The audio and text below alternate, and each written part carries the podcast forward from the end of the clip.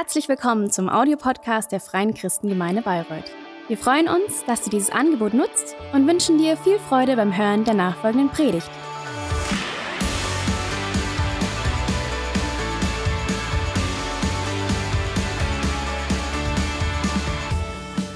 Herzlich willkommen auch von mir. Schön, dass ihr wieder dabei seid.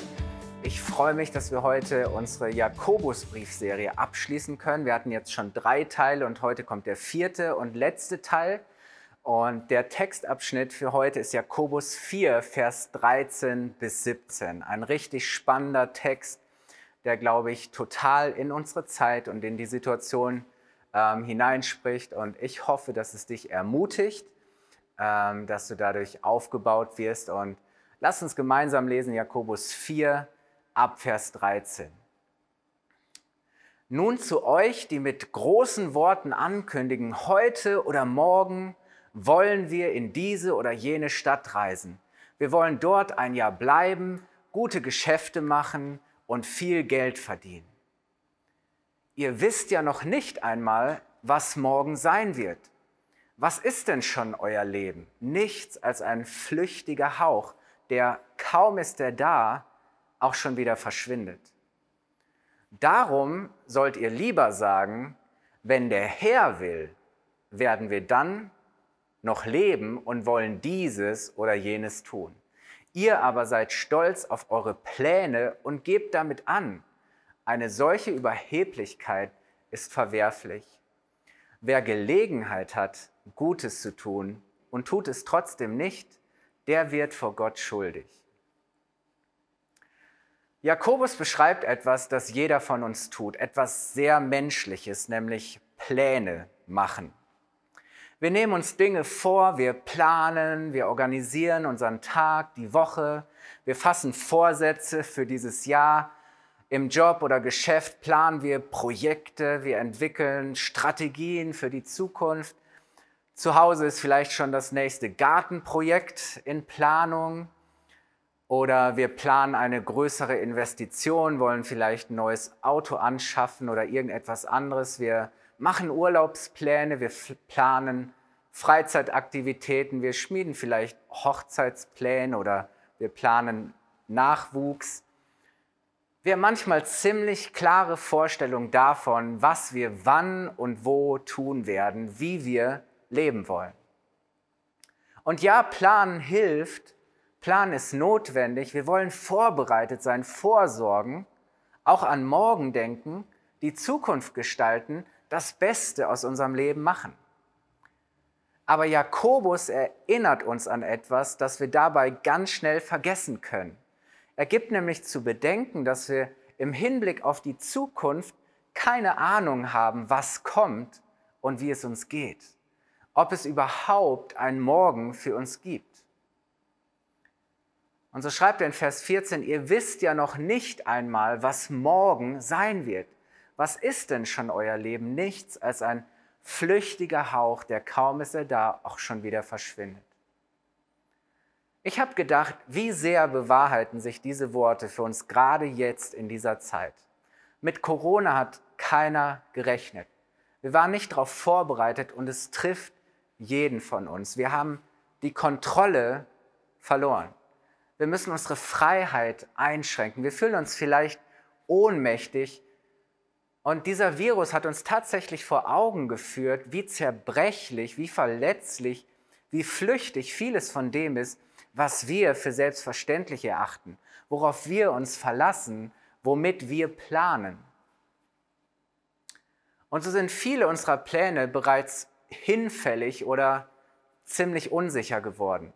Ich musste viele meiner Pläne und Vorhaben ähm, schon canceln. Ich habe die Woche mit einem jungen Paar mich ausgetauscht, die ihre Hochzeit verschieben müssen. Die Vorzeichen haben sich verändert. Manches lässt sich nicht mehr so verwirklichen, wie wir es geplant haben. Wir müssen stornieren, verschieben, umdisponieren. In vielen Bereichen können wir gerade überhaupt nichts planen. Und das heißt, wir müssen aushalten, durchhalten, abwarten, weil wir nicht wissen, wie es morgen, wie es nächste Woche, wie es in einigen Monaten, wie es nächstes Jahr aussehen wird. Puh, das ist ganz schön krass, oder? Mir fällt das ehrlich gesagt ziemlich schwer. Ich habe irgendwie das Gefühl, in der Luft zu hängen. Und viele von uns haben Fragen, wie geht's weiter mit meinem Job oder im Geschäft und wann können meine Kinder wieder in die Schule gehen? Wie soll ich nächsten Monat meine Rechnungen bezahlen? Wann kann ich wieder reisen? Wann kann ich meine Eltern besuchen? Die Erkenntnis, nicht zu wissen, was morgen kommt und wie es uns morgen geht, ist unbequem. Aber und das macht Jakobus deutlich, es ist nötig, weil sie uns eine Warnung vor falscher Selbstsicherheit ist. In Vers 16 heißt es, ihr aber seid stolz auf eure Pläne und gebt noch damit an. Eine solche Überheblichkeit ist verwerflich. Wir sind oft von einer bewussten oder unbewussten Selbstsicherheit geleitet, in der wir meinen, alles kontrollieren und selbst regeln zu können. Wir sind fähig, unsere Pläne zu realisieren. Wir entwickeln funktionierende Strategien. Es dreht sich so sehr um das, was wir wollen und um das, was wir sein werden. Und wir verlassen uns dabei allein auf unsere Skills, unsere Fähigkeiten, unser Know-how, unsere Kraft. Wir planen, wir steuern, kontrollieren, realisieren. Wir können das und wir schaffen das. Aber diese Form der Selbstsicherheit nennt Jakobus Überheblichkeit. Letztlich ist sie Ausdruck von Stolz. Wir feiern unsere Unabhängigkeit. Wir verlassen uns auf unsere Fähigkeiten, unsere Möglichkeiten. Wir haben die Kontrolle. Aber dahinter versteckt sich die Überzeugung, dass wir Gott nicht brauchen, dass wir auf ihn verzichten können, dass es ohne ihn genauso gut oder sogar besser funktioniert, aber das stimmt so nicht. Ja, wir können unsere Sicherheit in uns selbst suchen, aber dann werden wir nie das Leben finden, zu dem Gott uns bestimmt hat und das er uns schenken möchte. Und deshalb stellt Jakobus unserer Selbstsicherheit zwei alternative Wahrheiten gegenüber, auf die wir unser Leben bauen und nach denen wir unser Handeln ausrichten können. Das erste ist, Gott ist meine Sicherheit. In Vers 15 heißt es, darum sollt ihr lieber oder besser sagen, wenn der Herr will, werden wir dann noch leben und dann wollen wir dieses oder jenes tun. Überhebliche Selbstsicherheit schaut nur auf das, was ich will und kann. Das ist mein Maßstab. Aber wenn ich anfange, meine Sicherheit in Gott zu suchen, wenn er meine Sicherheit ist, dann frage ich danach, was er will und was er kann. Jesus hat uns im Vater unser gelehrt zu beten, unser Vater im Himmel, geheiligt werde dein Name dein Reich komme, dein Wille geschehe. Wenn ich in Kämpfen und, und Herausforderungen meine Sicherheit allein in mir suche, ganz ehrlich, verliere ich schnell den Mut. Aber wenn ich meine Sicherheit in, in Gott suche, der allwissend, allmächtig, allgegenwärtig ist, gewinne ich Frieden, Hoffnung und Kraft. Stolz verlässt sich auf die eigene Kraft, Demut baut auf Gottes Kraft. Stolz fragt nach dem eigenen Willen, Demut ordnet sich Gottes Willen unter und erkennt an, dass er allein souverän ist. Ich weiß nicht, wie morgen wird, aber Gott ist schon in der Zukunft. Corona durchkreuzt vielleicht meine Pläne, aber niemals Gottes Pläne. Gott hat einen guten Plan und er hat alles unter Kontrolle und er wird diesen guten Plan verwirklichen. Wenn wir unser Leben ihm anvertrauen, dann brauchen wir uns keine Sorgen mehr um morgen machen, weil er dann für uns sorgt und sich um uns kümmert. Wir sind sicher bei ihm. Und deswegen möchte ich dir sagen, Gott wird morgen für dich sorgen also mach dir keine Sorgen um morgen. Wenn wir unsere Unabhängigkeit aufgeben und uns in Abhängigkeit zu Gott begeben, dann gewinnen wir Freiheit. Wir verlieren sie nicht. Ich weiß nicht, was morgen kommt und wie es mir morgen geht, aber ich weiß, dass Gott mich liebt, dass er bei mir bleibt und dass er mich sicher führt. Seine Pläne sind so viel besser als meine Pläne. Mein Leben ist so viel besser, wenn ich nicht alles selbst in der Hand haben muss, sondern es in seine Hand geben kann.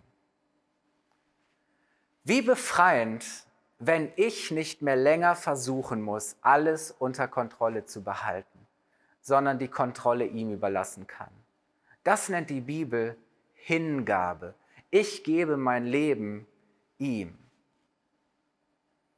Gott als Sicherheit statt Selbstsicherheit. Das ist der Weg zu echter Freiheit.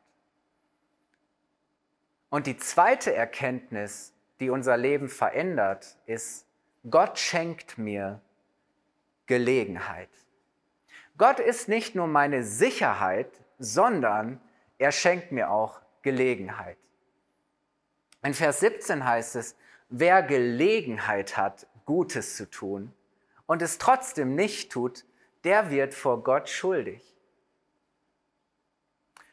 Gott schenkt mir heute und morgen jede Menge Gelegenheiten, Gutes zu tun, anderen zu dienen, sie zu beschenken, ihnen zu helfen, zu ermutigen. Weißt du, Gott als Sicherheit zu haben, bedeutet nicht, dass Gott alles tut und ich nichts mehr tue, sondern Gerade weil er meine Sicherheit ist, nutze ich die Gelegenheit, seinen Willen zu tun. Und Gott möchte so sehr, dass andere Menschen ihn kennenlernen, von ihm hören, seine Liebe ganz praktisch erfahren, und zwar durch mich. Gott schenkt uns keine Sicherheit, die sich versteckt, sondern eine, die sich zeigt. Er schenkt uns keine Sicherheit, die das Risiko scheut, sondern eine Sicherheit, die das Risiko sucht, weil Gott Menschen sucht und sie erleben sollen, dass er sie liebt. Wir glauben an einen guten Gott, der einen guten Plan für diese Welt und für jeden einzelnen Menschen hat. Und deshalb sind Christen keine Pessimisten, sondern Optimisten. Gott ist ein Gott, der Gelegenheit. Und es ist so großartig, wenn wir nicht mehr länger nur für uns selbst leben müssen, wenn wir nicht nur unsere eigenen Pläne verfolgen, sondern wenn wir Teil werden von Gottes genialem Plan, dass Menschen ihn kennenlernen und ein neues Leben geschenkt bekommen. Das ist unser Herzschlag als Kirche. Das ist unsere Berufung. Darum gibt es uns als Kirche. Die Botschaft von Jakobus 4, Vers 13 bis 17 ist, du musst nicht länger ohne Gott leben und ohne ihn planen, sondern du darfst dich ihm anvertrauen und darfst mit ihm rechnen an jedem Tag.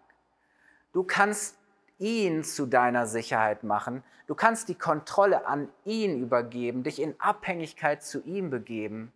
Und weißt du, genau das ist deine Gelegenheit zu leben und zu tun wozu er dich schon immer bestimmt hat. Wenn du die Kontrolle über dein Leben an Gott verlierst, dann gewinnst du das wahre Leben.